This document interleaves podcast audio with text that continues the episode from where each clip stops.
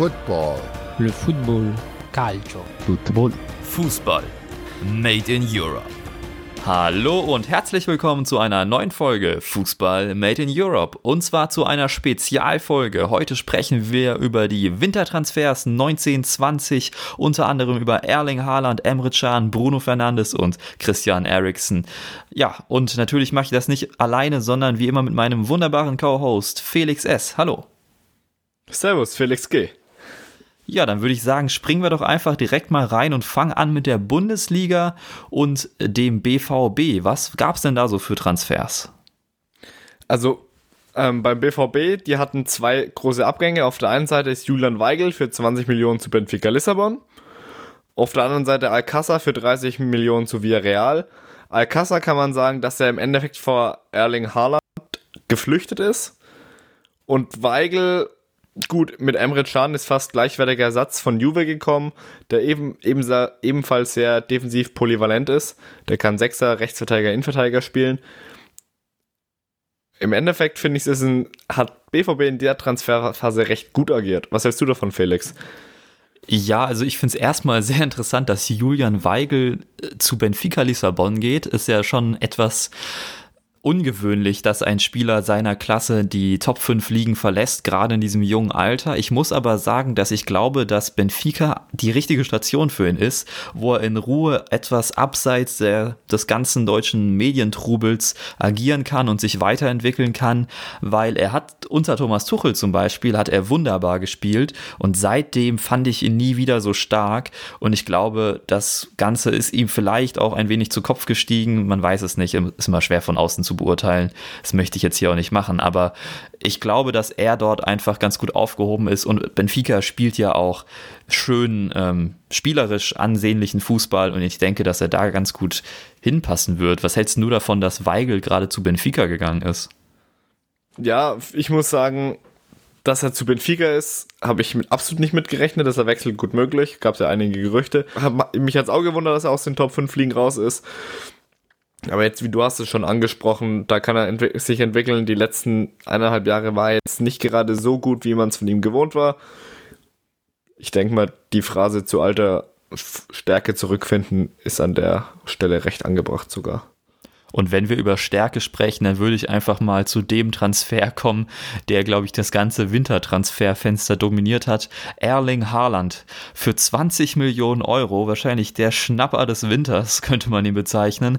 Durch eine Ausstiegsklausel von RB Salzburg ist er gekommen nach Dortmund, ja, und äh, der Heiland, beziehungsweise der Haaland ist gekommen. Sieben Tore in drei Spielen hat er bisher erzielt für den BVB und direkt mit einem Dreierpack gestartet. Das ist unglaublich unglaublich. Er ist ja eigentlich genau der Stürmer, der dem BVB gefehlt hat. Ähm, er ist groß, er ist trotzdem technisch stark und er macht einfach Tore. Er macht genau das, was sie brauchen. Einen richtigen Stürmer, der Tore macht. Und sie hatten immer wieder Stürmer, aber die waren eben nicht von der Statur her so wie Haaland. Die waren dann doch eher wie der restliche Kader, klein und wendig, sprich Alcázar. Und jetzt haben sie anscheinend den richtigen gefunden. Also dieses anscheinend ähm, würde ich jetzt mal auch gar nicht in Frage stellen. Ich glaube, er ist der Richtige. Oder was denkst ja. du? Ja, nach sieben Spiel, äh, nach sieben Toren in drei Spielen kann man, glaube ich, das anscheinend schon so recht streichen. Ich fand es auch teilweise krass, wie er die Tore geschossen hat. Es sah, er hat, er strahlt eine gewisse Lässigkeit aus. Sei es bei dem, das, ich glaube, es war sein erstes Tor gegen Köln, wo er im Endeffekt der Physik komplett widerspricht mit aus dem Spitzenwinkel. Und auch seine Körpersprache vorm Abschluss. Also für mich tritt er nicht auf wie ein 19-Jähriger, sondern schon ein bisschen erfahrener. Und Auf jeden Fall, also der strahlt echt eine gewisse Coolness aus, das ist, ist schon krass. Und man kann dem BVB auch eigentlich nur gratulieren, dass sie sich da durchgesetzt haben. Ich fand es aber relativ spannend, wie das Ganze so zustande gekommen ist, dass eigentlich am Ende die zwei großen Favoriten Leipzig und Dortmund waren. Also klar, Menu wollte ihn irgendwie, aber für ihn war ja schon relativ schnell klar, dass Dortmund oder Leipzig wohl eines der beiden Teams wird es wohl sein. Und ja, eigentlich schön für äh, für das Fußballgeschäft, das am Ende Dortmund geworden ist und nicht von einem RB-Verein zum anderen. Ähm, das wird ja nie so gerne gesehen. Von daher, also sehr interessant, dass das so gelaufen ist und Dortmund das, also selbst wenn es sportlich so ein bisschen bergab geht, also was heißt bisschen bergab, das heißt, wenn er einfach nicht drei oder zwei Tore in den nächsten Spielen macht, selbst finanziell wird sich das schon auf jeden Fall gelohnt haben für Dortmund, sei es Definitiv. durch äh, Trikotverkäufe und auf jeden Fall durch die nächste Transfereinnahme, wenn er in einem oder zwei, drei Jahren geht. Also absoluter ja. Hammertransfer. Ja, klar die Transfereinnahmen wird dann, glaube ich, bei 75 Millionen Euro liegen, wenn ich mich nicht alles täusche. Da gibt es ja anscheinend eine Klausel. Stimmt, ich glaube, da hast recht. Aber apropos Transfereinnahmen, die gab es ja auch jetzt schon. Äh, und zwar durch Paco Alcázar gab es auch nochmal Transfereinnahmen, der, wie du es vorhin schon gesagt hast, eigentlich vor Haaland ein wenig geflohen ist. Er ist ja auch schon vor der Winterpause so ein bisschen in Ungnade gefallen, hat weniger Spielminuten bekommen und es gab wohl ein wenig Zoff mit Favre, weil er eben nicht immer gespielt hat. Ja, und jetzt ist er dann abgehauen. Ursprünglich wollte er, glaube ich, zurück zu Valencia und da gab es dann ein schönes Transferkonstrukt, wie es eigentlich nur das Wintertransferfenster schreiben kann. Valencia hätte Rodrigo eigentlich an Barca verkauft, weil die einen Suarez-Ersatz wollten und dementsprechend dann Alcázar als Rodrigo-Ersatz verpflichtet. Da aber Barca sich zurückgezogen hat von dem Rodrigo-Deal, ist dann Alcázar nicht zu Valencia und endgültig ist er dann jetzt bei Villarreal gelandet. Und ich muss sagen, ich finde es fast ein wenig schade, weil jetzt hat Dortmund einen Stürmer und jetzt ist halt wieder nur einer, also ein richtiger gefühlt. Ja, ja, genau. Das war das, was ja Dortmunds Problematik quasi im, ich sag mal, im Herbst war, als dann Alcázar ausgefallen ist, wo dann rumexperimentiert wurde mit Götze im Sturm, mit Reus im Sturm. Gut, Reus im Sturm hat dann auch vor der Winterpause recht gut geklappt, aber man hatte ja die Idee, taktisch variabler zu werden mit einem kleinen Wendigen und einem, einem großen Brecher, um es mal so zu bezeichnen. Und dann die Idee dann wieder, ich sag mal, über den Haufen zu schmeißen. Vor allem jetzt, wo es in der Champions League hoffentlich noch weitergeht. Englische Wochen, mh, hm, hoffentlich bleibt Haaland fit. Ja, aber auch hier Alcázar ist einfach, ist einfach ein verdammt guter Stürmer, denn der hat als ja, kleine Info am Rand bei seinem Villarreal-Debüt am Wochenende direkt mal getroffen. Also direkt das 1 zu 0 stark. erzielt. Ähm, gab sogar, glaube ich, noch einen Assist. Also ja, wurde natürlich auch vorzeitig ausgewechselt. 90 Minuten sind ihm, glaube ich, nie vergönnt, aber ähm, ist ein unglaublicher Typ und ja, unglaublicher Typ. Mal sehen, ob es der nächste auch wird. Emre Can ist ja auch noch gekommen von Juve. Und zwar für 30 Millionen Euro wird er kommen. Also sie haben ihn jetzt erstmal geliehen. Da liegt die Leihgebühr bei einer Million Euro bis zum Sommer. Und dann gibt es eine Kaufpflicht. Auch eine Sache, über die wir heute noch ein paar Mal sprechen werden. Für 30 Millionen Euro. Und kommt eben von Juventus Turin. Und wie du schon gesagt hast, kann alle möglichen defensiven Positionen spielen. Ich finde es einen sehr interessanten Transfer.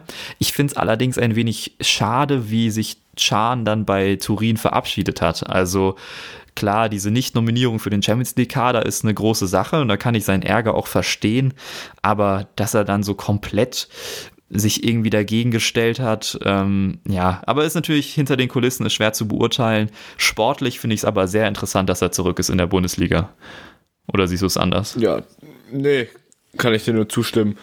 Über, ich sag mal, seine Rolle bei Juve haben wir, glaube ich, schon mal geredet. Dann ähm, und dass er wieder in der Bundesliga ist, er hat ja schon genug Erfahrung, also genug jetzt nicht, aber er hat schon mal Erfahrung in der Bundesliga gesammelt. Von daher bin ich echt mal gespannt. Und es macht Dortmund, wie gesagt, halt auch defensiv wieder variabler. Das auf was jeden Fall. Was eben auch interessant sein wird im Hinsicht auf das System, was Dortmund jetzt mit Haaland spielen wird. Sei es ein 3-4-3, 4-2-3-1 ja, ich schätze ehrlich gesagt, dass sie die Dreierkette weiterspielen werden. Es gab ja schon Stimmen, dass Chan für die Dreierkette eingeplant ist, neben Hummels und Sagadu und Akanji sogar verdrängen soll. Also da die, die Kaderspielchen gehen weiter in der Defensive Dortmunds. Und apropos Kaderspielchen, Defensive, und ähm, ein Verein, der um die Tabellenspitze mitspielt, beziehungsweise jetzt wieder in der Tabellenspitze ist. Der FC Bayern München hat auch einen Transfer getätigt. Und zwar haben sie Alvaro Odriozola von Real Madrid ausgeliehen, der Rechtsverteidiger. Bis Saisonende erstmal ausgeliehen, keine Kaufpflicht oder Kaufoption soweit bekannt. Und ja, ist erstmal, soweit ich das mitbekommen habe, als Backup eingeplant. Ähm, wenn ich in unsere Notizen schaue, hast du aber reingeschrieben, dass er Rechtsverteidiger spielen soll und dadurch wieder die ganze Dynamik etwas verschoben wird mit Pavard und Boateng in der Innenverteidigung. Glaubst du denn daran? Ja, sagen wir so, das war das, was ich aufgeschnappt habe. Ich kann mich nicht mehr genau erinnern, wo, aber ich war auf dem Informationsstand, dass Odriozola langfristig in der Saison, beziehungsweise er sich dann wahrscheinlich, wenn äh, in der heißen Phase mit Pavard abwechselt, also wer rechts spielt und wenn Odriozola rechts spielt, Pavard neben Hernandez oder neben, je nachdem wer neben Hernandez oder quasi je nachdem wer bei Bayern generell in der Innenverteidigung steht, wird ja auch in, ich sag mal, langfristig abzuwarten sein, wer da fit ist. Genau. Und da bin ich gespannt, wer Rechtsverteidiger wird, weil ich denke mal, dass Kimmich im Mittelfeld seinen Platz gefunden hat. Darüber müssen wir uns jetzt nicht streiten. Es geht in erster Linie darum, wie die, die Abwehr strukturiert wird. Ja, auf jeden Fall. Also ich würde mal, also ich glaube, dass Odriozola als Backup eingeplant ist, als auf der Rechtsverteidigerposition und auch einige Spiele machen wird. Aber sie haben einfach ein ganz gutes Angebot, jetzt auch mit denen, die zurückkommen. Ich denke, dass Hernandez auf jeden Fall in der Innenverteidigung spielen wird, wenn er wieder komplett fit ist. Ich denke aber auch, dass Davies Linksverteidiger bleiben wird und dann könnte ich mir vielleicht auch sowas wie ähm, Davies links und dann hast du Alaba, Hernandez in der Innenverteidigung und dann auf rechts Pavard und dann hast du deinen Boateng wieder draußen, der eh auch nicht so beliebt ist bei Bayern nach wie vor, obwohl er jetzt wieder besser drauf ist. Also da kann man sich schon ja, einiges gut. vorstellen, ähm, was da noch so an Personalrotation passieren wird. Und ja, aber so spannend ist es dann im Ende nicht. Es ist nur eine Laie ohne Kaufoption oder ähnliches spannender finde ich da eigentlich den Transfer des nächsten Teams, das um die Meisterschaft mitspielt, nämlich um bei Rasenballsport Leipzig. Dani Olmo ist gekommen. Das große spanische Supertalent, das gefühlt von ganz Europa gejagt wurde und am Ende landet es in Leipzig. Also da haben sie einen ihrer Wunschspieler bekommen für 20 Millionen Euro von Dinamo Zagreb. Das ist so eine ja, wohl Sockelablöse wurde das immer genannt. Gibt wohl noch etliche Boni, die draufkommen können. Und ja, er kann eben Zehner spielen oder auf der offensiven Außenbahn. Hat jetzt auch schon am Wochenende wurde er eingewechselt, hat sein Debüt gegeben und ist eine sehr, sehr interessante Personalie mit seinen 21 Jahren, hat spanisches Länderspieldebüt auch schon gegeben, also ist wirklich ein sehr, sehr starker Spieler und der nächste Gute, der bei Leipzig landet. Ja, Lobst du ihn auch in so hohen Tönen wie ich oder wie sieht's bei dir ja, aus? Ja, ich kann mich, ich kann mich dir dann nur anschließen. Ich fand's mega geil, dass recht zu sein, dass er in die Bundesliga gekommen ist. Ich hatte, ich hatte ihn bei Zagreb ab und an schon mal kurz auf dem Schirm. Ich verbessere mich, wenn ich falsch liege, aber ich glaube, Dani Olmo war bei der letzten U21 EM bester Spieler, oder?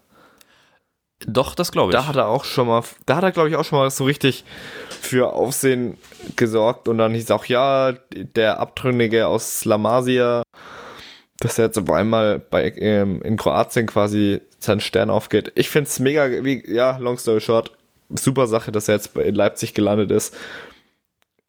Bayern auch war ein ja sehr auch interessanter dran. Karriereweg. Also du hast es ja gerade schon angesprochen. Also aus der Jugend vom FC Barcelona, dann geht er zu Zagreb, also in die kroatische Liga, die jetzt, ich möchte jetzt nicht anmaßend klingen, aber bei weitem nicht das Niveau irgendeiner europäischen Top-Liga hat.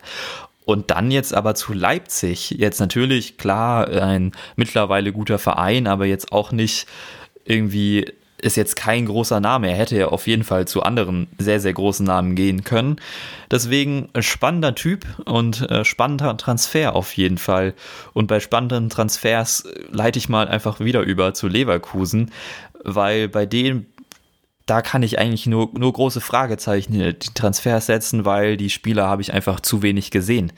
Der erste Wintertransfer, den sie getätigt haben, das ist Ezequiel Palacios von Independiente. Für 20 Millionen Euro kam der, ist ein ja, flexibel einsetzbarer Mittelfeldspieler, oft äh, der, im Zentrum eingesetzt, hat jetzt aber die ersten drei Spiele der Rückrunde direkt mal verpasst, weil er sich im letzten Spiel, das er in Argentinien in der Liga absolviert hat, eine rote Karte geholt hat und die mitgenommen hat, so ein wenig die Ivan Perisic-Story.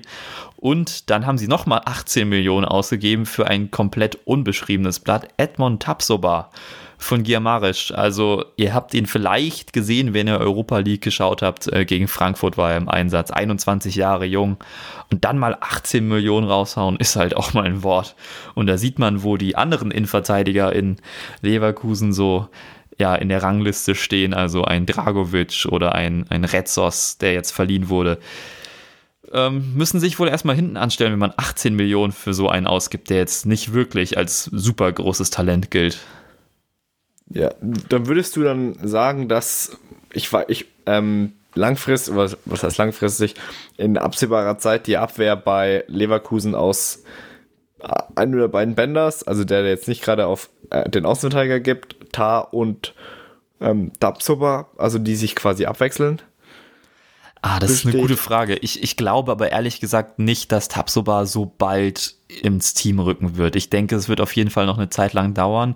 Und dann könnte ich mir das auch als interessante Option für eine Dreierkette vorstellen. Ich weiß allerdings nicht, ob Bosch da so viel experimentieren wird. Er hat es ja schon mal ausprobiert.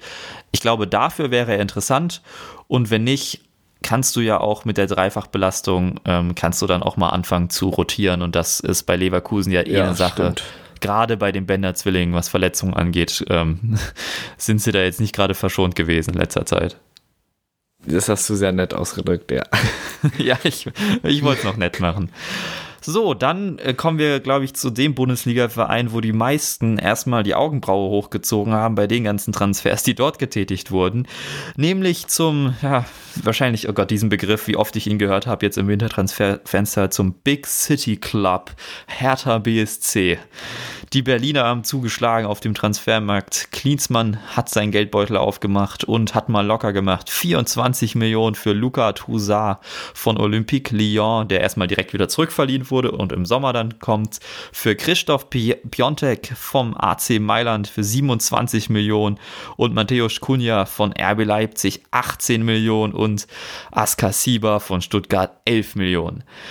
Das sind Summen, die hätte man Hertha vor einigen Jahren noch nicht zugetraut, sogar letztes Jahr noch nicht mal. Aber wenn ein Herr Windhorst eben daherkommt und mal ein paar Millionchen locker macht, dann kann man das machen. Und wenn man dann so einen ambitionierten Trainer und Aufsichtsrat, äh, Aufsichtsratmitglied Jürgen Klinsmann hat, dann passieren eben solche Transfers. Und ich finde die super, super spannend und frage jetzt einfach mal dich, wen du davon als besten Transfer für die Hertha empfindest?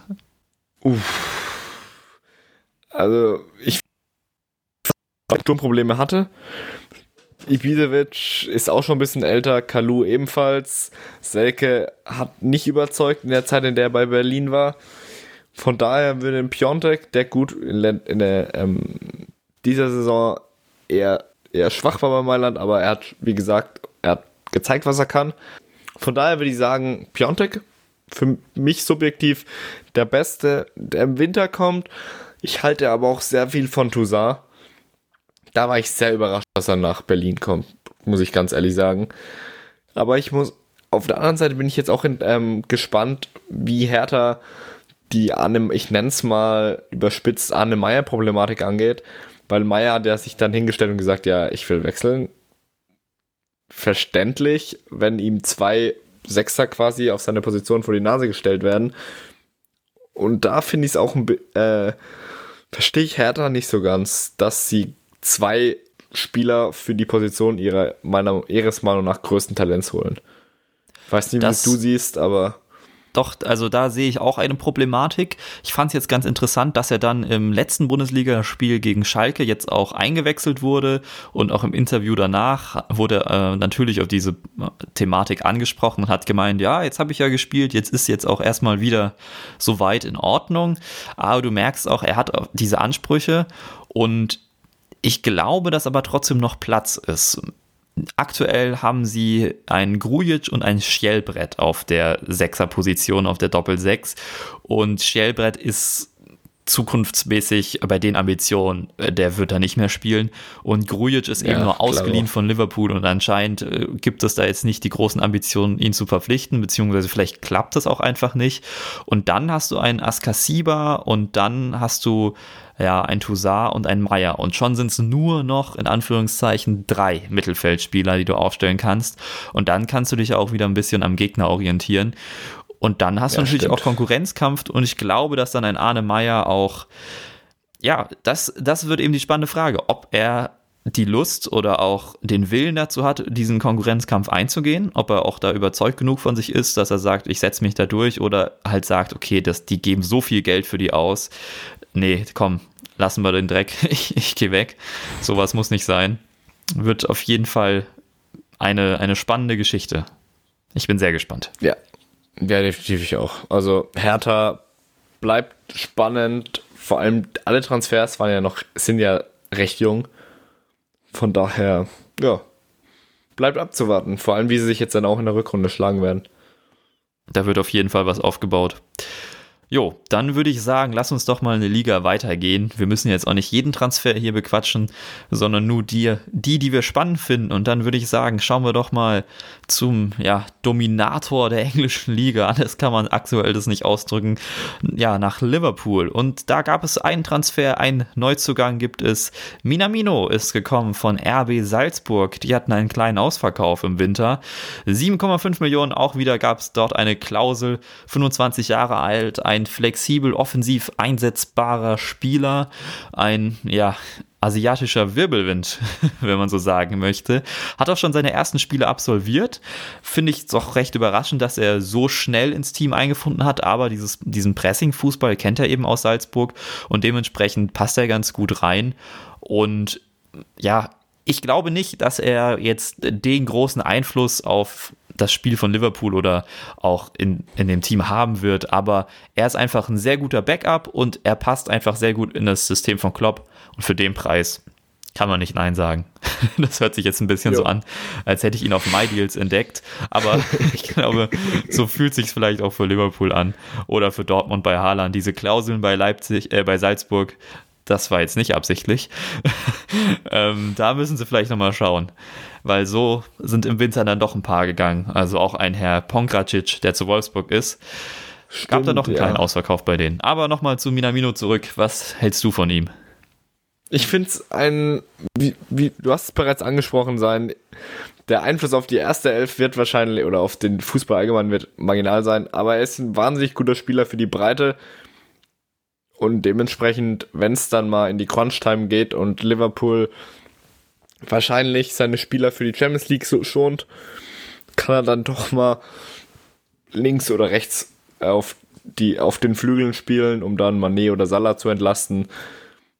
Guter Transfer, wie gesagt, für 7,5 kann man wenig falsch machen. Er hat ja auch schon sehr stark gescored in der bisherigen Saison. Unter anderem, ich glaube, mit einer Vorlage gegen Liverpool im 4 zu 3 in der Champions League. Von daher, ja, guter Transfer. Jo, denke ich auch. Dann lass uns doch mal weitermachen und, und zu Tottenham blicken, zu den Spurs. Die haben zwei sehr interessante Transfers äh, gehabt. Äh, getätigt kann man nicht sagen, denn eins davon ist ein Abgang. Und das ist Christian Eriksen. Der hat die Spurs verlassen. Nach längerem Hin und Her ist er jetzt dann weg. Im Sommer wäre sein Vertrag ausgelaufen und da hat sich Tottenham gedacht, na gut, bevor der jetzt hier noch ein halbes Jahr rumsitzt und meckert, lieber nochmal eincashen. Und dann gab es nochmal 20 Millionen aus Italien. Inter Mailand hat zugeschlagen. Und darüber werden wir dann aber gleich sprechen, wenn wir nochmal nach Italien schauen. Lass uns erstmal über den Neuzugang sprechen, den ich sehr interessant finde, dass der zu den Spurs gegangen ist. Steven Bergwijn von PSW Eindhoven für 30 Millionen Euro ist er gekommen. Ein wieder sehr flexibel einsetzbarer Offensivspieler. Auf dem Flügel kann er spielen oder auch in der Sturmspitze, auch wenn ihm das nicht so hundertprozentig liegt. Hat direkt mal getroffen bei seinem Debüt gegen Man City mit einem wunderbaren Volley. Also das kann ich euch nochmal empfehlen, euch das anzuschauen. War sehr, sehr schön bei dem 2 zu 0 Sieg gegen Manchester City. Also starker Einstand von ihm und sehr interessanter Transfer und auch ein guter Transfer, dass er zu den Spurs gekommen ist. Also sehe ich sehr positiv und überrascht mich auch ein wenig, dass sie, dass sie den bekommen haben. Und jetzt gerade, wo Kane noch verletzt ist, ist natürlich ein weiterer Offensivspieler immer gern gesehen in London. Und er ist ein sehr, sehr guter. Und 30 Millionen finde ich auch bei den heutigen Summen nicht zu viel. Und so viel wie er spielen kann, passt er da sehr gut rein. Und ich bin gespannt, was wir noch alles von ihm sehen werden. Vielleicht ja noch so ein paar weitere Volleys. Also Steven Bergwijn finde ich, find ich sehr, sehr gut. Was hältst du von ihm? Ja, ich unterschreibe es dir auch wieder. Ich finde für Tottenham ein starker Transfer, unfassbar flexibel in der Offensive, kann links, rechts, kann auch, wie er letztens bewiesen hat, in der Zentrale spielen. Also ja, starker Transfer. Ich glaube, mehr muss man, braucht oder braucht man jetzt noch nicht dazu zu sagen. Dann würde ich mal weitermachen mit Manchester United. Ja, Bruno Fernandes für 55 Millionen aus Sporting Lissabon gekommen. Letzte Saison der torgefährlichste Mittelfeldspieler Europas. Kann Achter, Zehner, links außen spielen, eigentlich alles. Erinnert mich so ein bisschen, muss ich sagen, an Coutinho damals von Liverpool. Weiß nicht, wie es dir geht. Ja, ich finde ihn schon, also ich muss sagen, ich finde ihn körperlich etwas stärker und er ist dann doch gefühlt gefühlt noch mehr Zehner, als es Coutinho war. Also er zieht nicht so von außen rein und schließt ab, sondern er hat noch etwas mehr die Fäden in der Hand und gefühlt kontrolliert er das Spiel ein wenig mehr. Aber das liegt, lag vielleicht auch daran, dass er bei Sporting war und dort eben der Beste. Wer weiß, wie es jetzt bei Manu aussehen wird. Aber ein sehr, sehr interessanter Transfer und auch sehr interessant, dass er zu Manu gegangen ist. Und das erste Mal seit längerem, dass sie wieder einen ihrer Wunschspieler bekommen haben, muss man auch mal sagen. Ja, wie gesagt, dass heute noch Spieler sich für Menu entscheiden, ist ja auch im Anbetracht der aktuellen sportlichen Situation schon so eine Sache, um es mal so auszudrücken. Von daher finde ich für Menu ist es ein starker Transfer und vielleicht bringt es nochmal so ein bisschen mehr Feuer in den Kampf um die um den fünften Platz in der Champions League, äh, Premier League, sorry. Ja, Weil, und gesagt, es ist vor allen Dingen auch Tottenham eine. hat sich gut verstärkt. Ja, eine Art Problemlösung, wenn man, wenn man Jesse Lingard als Problem bezeichnen möchte. Aber der Kreativposten war bei Manu einfach in letzter Zeit nicht mehr so stark besetzt. Und da haben sie jetzt jemanden gefunden, der das ganz gut machen wird, denke ich mal. Also ich bin auch sehr gespannt, wie er allgemein sich so in der Premier League einfinden wird. Ist ja dann doch nochmal anders zur portugiesischen Liga. Vielleicht geht es ja so schnell wie bei Bergwijn und äh, er trifft den direkt im nächsten Spiel. Wer weiß.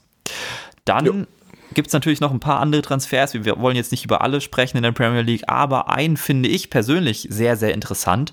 Und zwar ist Sander Berge, ein 21 Jahre altes großes, wortwörtlich großes, mit über 1,90 norwegisches Talent auf der Sechserposition vom KRC Genk für 21,5 Millionen in die Premier League gewechselt und zwar zu Sheffield United. Dem Aufsteiger, der aktuell immer noch die Premier League aufmischt und oben mit dabei ist, ist natürlich direkt der Rekordtransfer geworden und ich finde es sehr, sehr überraschend, dass er dahin gewechselt ist. Vielleicht somit die größte Überraschung für mich, auch wenn er noch nicht so der bekannteste Name ist. Er ist ein sehr interessanter Spieler, wenn man ihm zuschaut. Er ist körperlich so präsent und man merkt ihm noch so ein wenig an, so wie es teilweise auch bei Haaland aussieht. Er weiß noch nicht so hundertprozentig mit seiner Körpergröße umzugehen, aber wenn er sie einsetzt, dann schon sehr gekonnt und er kontrolliert das Spiel einfach. Er hat ja auch mit Genk jetzt schon Champions League Erfahrung und dann geht er zu Sheffield, also Hut ab. Also auch an Sheffield. Das ist ein verdammt guter Transfer bei, ähm, beim Sander Berge Transfer vielleicht noch eine kurz, eine kleine Anekdote. Ich weiß nicht, wer von euch es mitbekommen hat. Freitag vom Deadline Day müsste es gewesen sein, dass äh, in Manchester die Meldung kam, Sander Berge wurde gesichtet auf dem Trainingsgelände auf dem Weg zum Medizincheck. Das Bild ist dann auch durch die Medien gegangen. Ja, es war nicht Sander Berge, sondern es war ein 15-jähriger Torwart, der halt zum Medizincheck gefahren ist und äh, optisch verwechselt wurde. Fand ich ganz witzig. Zeigt aber auch, dass ja. Sanderberge noch recht jung aussieht. Definitiv. Apropos recht jo. jung, oh, das ist mal eine Überleitung. Ja. Lass uns nach Spanien schauen zu Real Madrid. Die haben mal wieder einen 18-Jährigen verpflichtet, einen 18-jährigen Brasilianer. Es scheint, als wäre es so ein wenig das Beuteschema dort drüben. Reinier oder Reinier, ich weiß es nicht. Äh, von Flamengo kam ein offensiver Mittelfeldspieler für 30 Millionen Euro, ist erstmal nur für Real Madrid B, beziehungsweise also für die Castilla eingeplant. Aber ein interessanter Spieler. Ich muss zugeben, ich habe noch fast gar nichts von ihm gesehen. Ich finde es eher interessant, dass Real in letzter Zeit wieder gerne in Brasilien shoppen geht mit Vinicius, ähm, Rodrigo und jetzt Reinier. Also bald haben wir wieder die ganzen Brasilianer in Madrid. Ja, ganz ehrlich, ich habe, was Ranier angeht, überhaupt keine Ahnung. Ich kann ja nicht viel zu sagen. Worüber ich eine Ahnung habe, dass ähm, Atletico Madrid sich jetzt Carrasco geliehen hat. Interessant da, also äh, Carrasco spielt ja eigentlich in China. Da, interessant daran, Carrasco wurde nur ausgeliehen. Keine Kaufoption, keine Kaufpflicht, kein gar nichts. Der will, kommt ein halbes Jahr nach Madrid, wo er ja davor eigentlich vor seinem Wechsel nach China echt stark war. Da bin ich auch echt mal gespannt, was er da so machen wird. Oder was hältst du von dem Transfer, Felix? Ich finde es auch einen guten Transfer und du hast gerade schon gesagt, er war stark, bevor er nach China ist. Ich fand ihn auch, ähm, ich fand es sehr interessant, ihn zu sehen in der belgischen Nationalmannschaft, während er jetzt in China war, weil er gefühlt nochmal neue Qualitäten mitgebracht hat. Seine Defensivarbeit ist irgendwie besser geworden. Ich weiß nicht, woran das liegt, weil ich muss sagen, mit der chinesischen Liga beschäftige ich mich dann doch nicht. Aber gefühlt ist er da ein wenig besser geworden. Das war so eine Sache, die bei Atletico immer so ein kleiner Haken war, gerade wenn Diego Simeone dein Trainer ist und du mit der Defensivarbeit nicht so ganz warm wirst, ist das vielleicht nicht das Optimalste. Aber dass er jetzt wieder zurück ist, äh, finde ich sehr interessant und ist auch wichtig für Atletico, die ja aktuell echt ein kleines Offensivproblem haben. Von daher wird das ganz spannend und um hier mal, mal wieder ein bisschen Self-Promotion zu machen, hört doch in unsere nächste reguläre Folge rein, denn da reden wir genau über diese beiden Vereine, über die wir gerade gesprochen haben, Real und Atletico Madrid. Jetzt auch nochmal mit der Nachbetrachtung des äh, Derbys, das Real gewonnen hat. Also da wird es nochmal spannend und da gehen wir natürlich dann auch auf die Offensivproblematiken bei Atletico ein.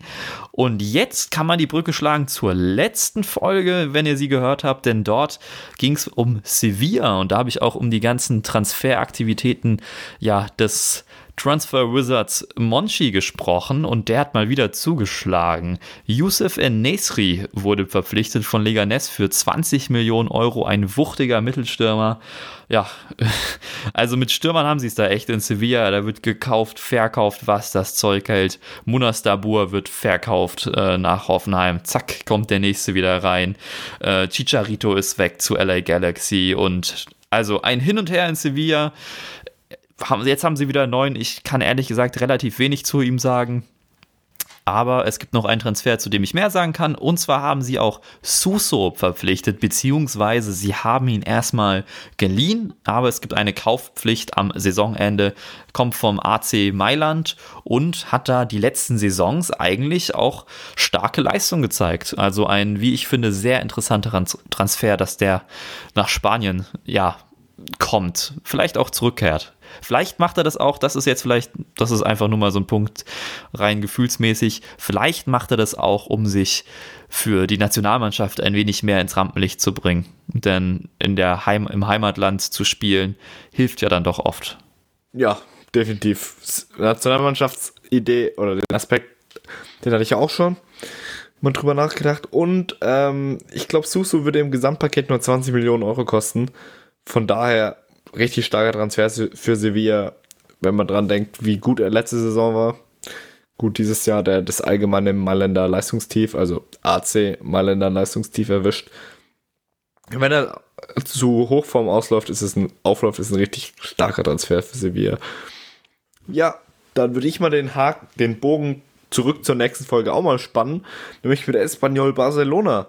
Wer von euch gut zugehört hat, weiß, dass die momentan Tabellenletzter sind und mit den Verkäufen wie Bocha Iglesias, Hermoso aus dem Sommer noch richtig zu kämpfen hatten, weil mit Iglesias der absolute Topstürmer gegangen.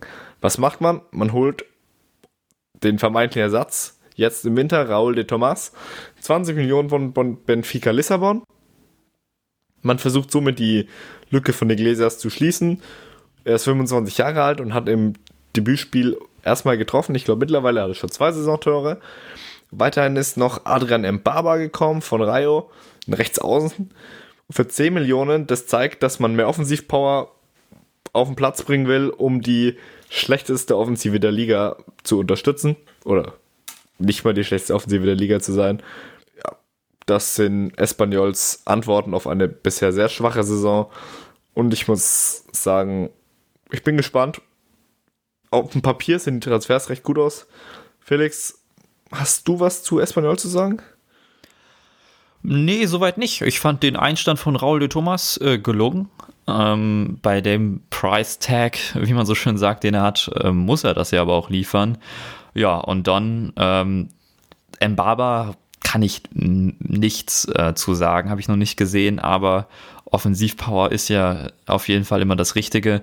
Ähm, ja, und wenn ich so in unsere Notizen schaue, hatten wir dann noch Villarreal mit äh, Paco Alcázar, da haben wir schon drüber gesprochen, dass er direkt beim Debüt getroffen hat. Deswegen würde ich sagen, lass uns doch mal nach Italien schauen. Wir hatten gerade schon ein wenig AC Mailand angesprochen. Ich denke, da ist das ganz passend, wenn wir in die Serie A schauen. Und natürlich an der Tabellenspitze grüßt Juve und die haben einen Transfer getätigt, nachdem sie Emre Can abgegeben haben.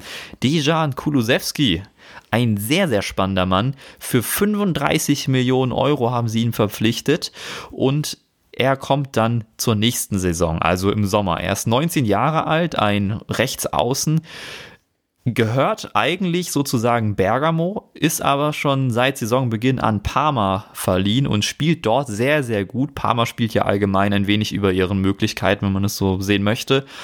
Und Bergamo ist halt auch, da sieht man wieder, was für gute Geschäfte die machen, bekommen 35 Millionen Euro für einen, den sie selber wahrscheinlich vielleicht nicht unbedingt eingesetzt hätten, weil es nicht so komplett ins Team gepasst hätte. Ja, starke, starke Arbeit von ihnen und ein sehr, sehr spannender Mann, auch sehr gefragt bei Inter. Also Inter wollte ihn eigentlich haben, sie wollten, glaube ich, 30 Millionen zahlen. Am Ende wurden es dann einfach 35. Juve sagt halt, gut, dann packen wir nochmal was drauf.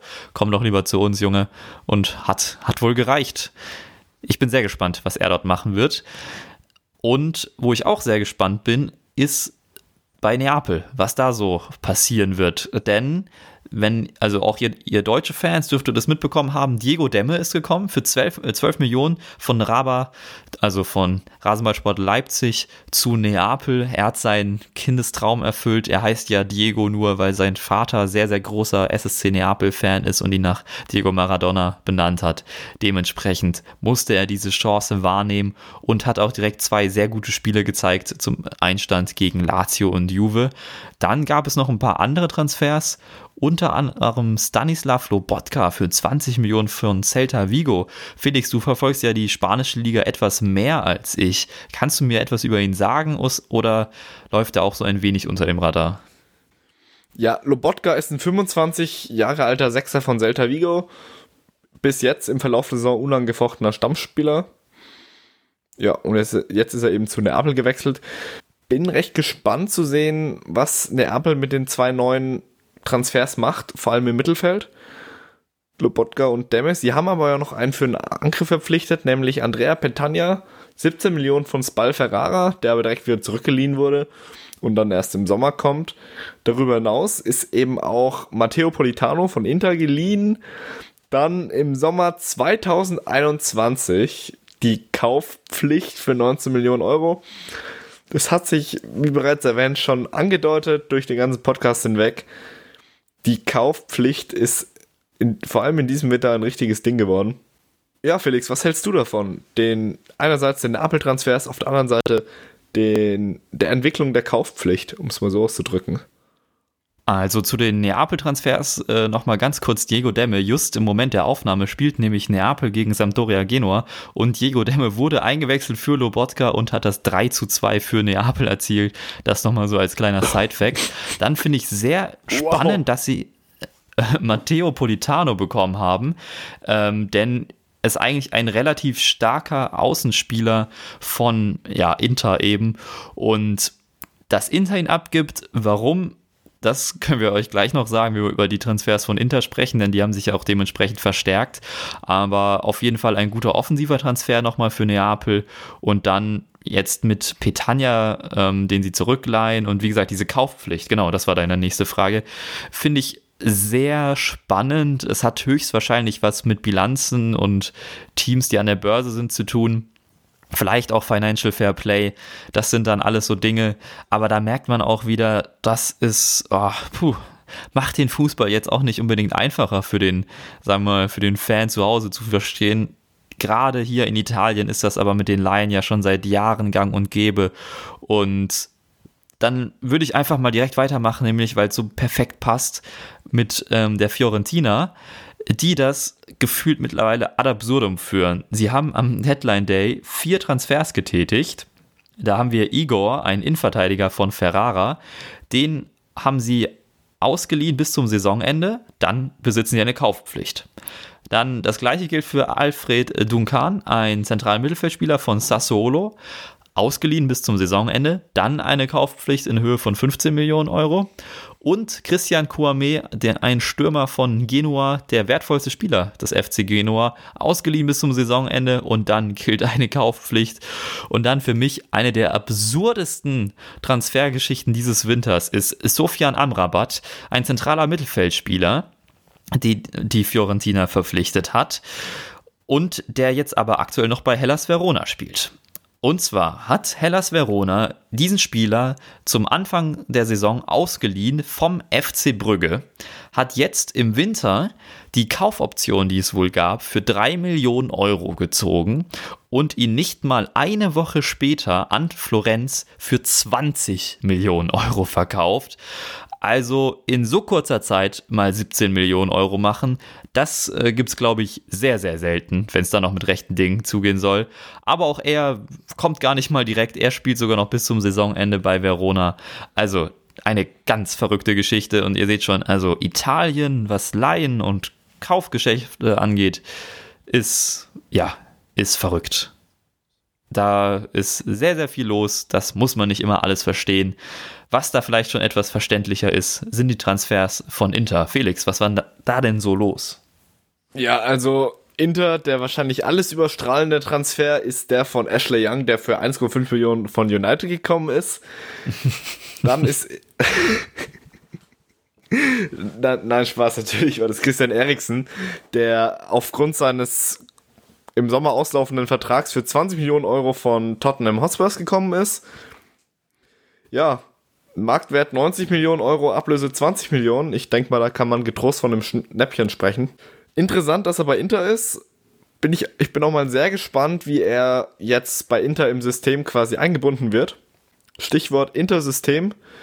Victor Moses, der ideale Rechtsaußen im Con-System. Sie kennen sich ja schon gut aus der Meistersaison 16-17. Bei Chelsea? Den hat, genau, bei Chelsea, danke. Der ist jetzt eben auch gekommen. Und diese drei Transfers dies, ähm, ja, Inter sagt ganz klar, ja, wir sind im Meisterschaftskampf mit dabei, mit Juve, es ist eng, wir rüsten jetzt im Winter nach. Und da bin ich auch wirklich mal, ich kann es nur wiederholen, wie, keine Ahnung, zum zehnten Mal in dieser Aufnahme, gespannt, was da wird, was da draus wird. Ja, aber das ist ja auch vollkommen normal, dass wir gespannt sind. Das ist ja so ein bisschen in die Glaskugel schauen. Die Spieler sind ja alle gerade erst gekommen. Man muss schauen, was passiert. Aber hier eben bei Inter, ich habe schon angesprochen bei Politano, ein Außenspieler, der bei Inter war, geht und dafür kommt jetzt zum Beispiel ein Moses und ein Young, die ja nicht mehr so young sind, ähm, aber halt genau in dieses Kontesystem passen und genau das machen, was er möchte. Und dann sind halt auch 1,5 Millionen genug, sofern der Spieler das macht, was sich Conte in seinem System wünscht, passt das. Und das finde ich sehr, sehr spannend. Ähm, und diese 20 Millionen für Ericsson, die holt man halt einfach nochmal so easy raus, indem man Gabriel Barbosa, der schon verliehen war an Flamengo, ein Stürmer, äh, schon, spielt er schon seit Anfang der Saison, für den nochmal 17 Millionen Euro bekommt. Ähm, also, und dann hast du das, das fast schon drin, bekomm, zahlst noch 1,5 für Ashley Young und ähm, bist am Ende gar nicht mal so viel Geld los äh, im heutigen Fußballgeschäft und hast deinen Kader verstärkt und ich finde mit Eriksen hast du halt richtig gut dich verstärkt. Das ist eben die spannende Sache. Vor allem, ich sag mal eben, in der Dreierkette von Conte eine Offensivreihe bestehend aus Mart Martinez, Lukaku und Christian Eriksen mit einem Alexis Sanchez, der jetzt wieder auf Form kommt in der Hinterhand, ist einfach nur geil. Also das macht hoffentlich richtig Spaß zuzuschauen. Dann könnte man eigentlich auch, Stichwort Spaß zuzuschauen, in die Ligue 1 blicken. Da hat Lyon den Worten von Präsident Olas quasi Taten folgen lassen, in fast jedem Mannschaftsteil eine Verpflichtung zu holen, weil sie auf die reagieren wollten. Ja, was ist passiert? Sie haben einen Stürmer mit Karl Toko Ikambi geholt, die Leihe von Villarreal, in wessen Reaktion Villarreal ja dann wieder Alcázar verpflichtet hat. da ihnen dann eben ein Stürmer gefehlt hat. Dann ist noch Bruno Germarisch von Atletico PR gekommen für 20 Millionen ZM und Tino Cadevere für 12 Mio von ähm, Le Havre, welcher dann als ein Stürmer wieder dann direkt zurückgeliehen wurde. Und Felix, ich weiß nicht, wie es dir geht, von den drei, Trans von den drei Spielern kenne ich nur Ekambi und zwar aus FIFA. Die anderen beiden sagen wir wenig. ja, mir geht's eins zu eins so. also, keine Ahnung, ähm, was da so abgeht bei Lyon. Ich weiß auch nicht, ob das jetzt unbedingt die Transfers sind, die die Verletzung auffangen. Wahrscheinlich noch am ehesten Giamarisch, ähm, weil er halt als ZM Ren Adelaide äh, ganz gut ersetzen könnte. Aber Kadewere kommt ja erst noch und Toko Ekambi, ja, ist halt jetzt als Laie wahrscheinlich erstmal bis zum Saisonende, um die Verletzung zu überbrücken, wahrscheinlich die richtige Sache. Also kann ich, kann ich schwer einschätzen. Aber äh, was ich etwas besser einschätzen kann, weil es einem sehr einfachen Muster folgt, das auch ich verstehe, sind die Transfers von Monaco. Die haben nämlich mal wieder zugeschlagen bei den jungen Wilden, um so zu sagen, haben ordentlich Geld in die Hand genommen. 10 Millionen, 10 Millionen, 15 und 18, das sind die Summen für vier Spieler, die alle 21 oder jünger sind und ausgegeben wurden. Da haben wir auf, da haben wir einmal Strahinja Pavlovic, 18 Jahre jung, Innenverteidiger von Partizan Belgrad für 10 Millionen Euro und der wird auch wieder direkt bis zum Saisonende zurückverliehen. Dann Jean Marcelin, 19 Jahre jung für 10 Millionen Euro, Innenverteidiger von Auxerre. Yusuf Fofana, 21 Jahre alt, kann man jetzt fast schon sagen, zentraler Mittelfeldspieler für 15 Millionen von Straßburg und Aurelier Chouameni, 20 Jahre jung, als zentraler Mittelfeldspieler, defensiver Mittelfeldspieler für 18 Millionen für, von Bordeaux. Ja, da hat man nochmal ganz gut investiert. Man sieht aber auch, in welche Richtung die Investitionen gehen. Ähm, eher defensiv. Ähm, und das ist auch der Punkt, an dem Monaco aktuell arbeiten muss da, also Marcelin und Pavlovic kann ich schwer einschätzen. Fofana haben wir beide sogar schon zusammen im Stadion gesehen. Finde ich einen sehr interessanten Mann. Finde es ein wenig schade, dass er bei Straßburg gegangen ist, weil er da wahrscheinlich eine etwas tragendere Rolle noch gespielt hätte in Zukunft. Aber ja, wenn das Geld lockt, kann man ihm das auch nicht vergönnen. Und Chouameni ist ein sehr, sehr spannender Spieler. Auch hier dass er von Bordeaux zu Monaco geht, die jetzt tabellenmäßig gar nicht so weit auseinander liegen, ist, ist wieder ein Zeichen, dass Monaco am Ende halt einfach mit Geld und guter Jugendarbeit äh, die Spieler überzeugen kann. Ja, auch hier. Hier kann ich jetzt mal dich zitieren. Ich bin gespannt, denn das sind einfach junge Spieler und da muss man abwarten, was passiert. Aber ich denke, gerade die beiden Mittelfeldspieler können, können das Team auf jeden Fall verstärken. Genau. Aber ich kann mir auch gut vorstellen, dass vor allem für die jungen Talente bei Monaco auch die Vision, wobei, was heißt die Vision, das ist im Endeffekt nichts anderes als der Anspruch, bei Monaco wieder, ja, okay, gut, wir haben, haben den Saisonstart in Sand gesetzt, aber wir wollen die nächsten zwei Jahre wieder zu den Top 3 oder, oder langfristig wieder zur Spitze der Ligue 1 gehören, dass das dann schon eine große Rolle gespielt hat, weil um ehrlich zu sein, das sind Rollen, die ich Bordeaux, Straßburg oder Auxerre jetzt oder Auxerre nicht zutraue. Da wird da das, hast du natürlich recht. der Anspruch das dann wahrscheinlich schon eine Rolle gespielt haben. Wenn da noch das Geld passt, warum nicht? ja, jo. valider Punkt. So, doch, das war unser kleiner, vielleicht großer, wer weiß, äh, Wintertransfer Roundup. Ähm, alles, was uns so interessiert hat, was wir ja hier verwurscheln konnten. Es gibt natürlich noch weitere Laien und Transfers, also irgendwie sowas, dass ein Danny Rose äh, verliehen wird zu Newcastle, ein Lazaro verliehen wird zu Newcastle. Da holt man sich einfach mal neue Außenverteidiger per Laie. Also gibt natürlich noch mehr, über das wir sprechen könnten, aber das sind erstmal so die unserer Meinung nach interessantesten, auch wenn wir nicht zu allen was zu sagen hatten. Herr Toko Ekambi, ich schaue Sie an. Ähm, ja, es ist doch mal ganz interessant, so ein wenig zu schauen, was so passiert und vor allen Dingen, was für Transfergebilde es mittlerweile gibt. Also Halleluja, da lobt man sich einen einfachen Transfer, so 20 Millionen auf den Tisch, du kommst zu uns, fertig ist, Fünfjahresvertrag. Also, es, es wird immer schwieriger. Aber wir bleiben auf jeden Fall dran. Und ich habe es ja auch schon angeteasert, äh, Atletico und Real werden Themen sein, unter anderem in unserer nächsten regulären Folge. Die kommt schon in ein paar Tagen, also haltet euch ran mit dem Hören. Das ist natürlich auch gut, wenn ich das am Ende der Folge sage. Da habt ihr es wahrscheinlich gehört. Also freut euch einfach auf die nächste Folge.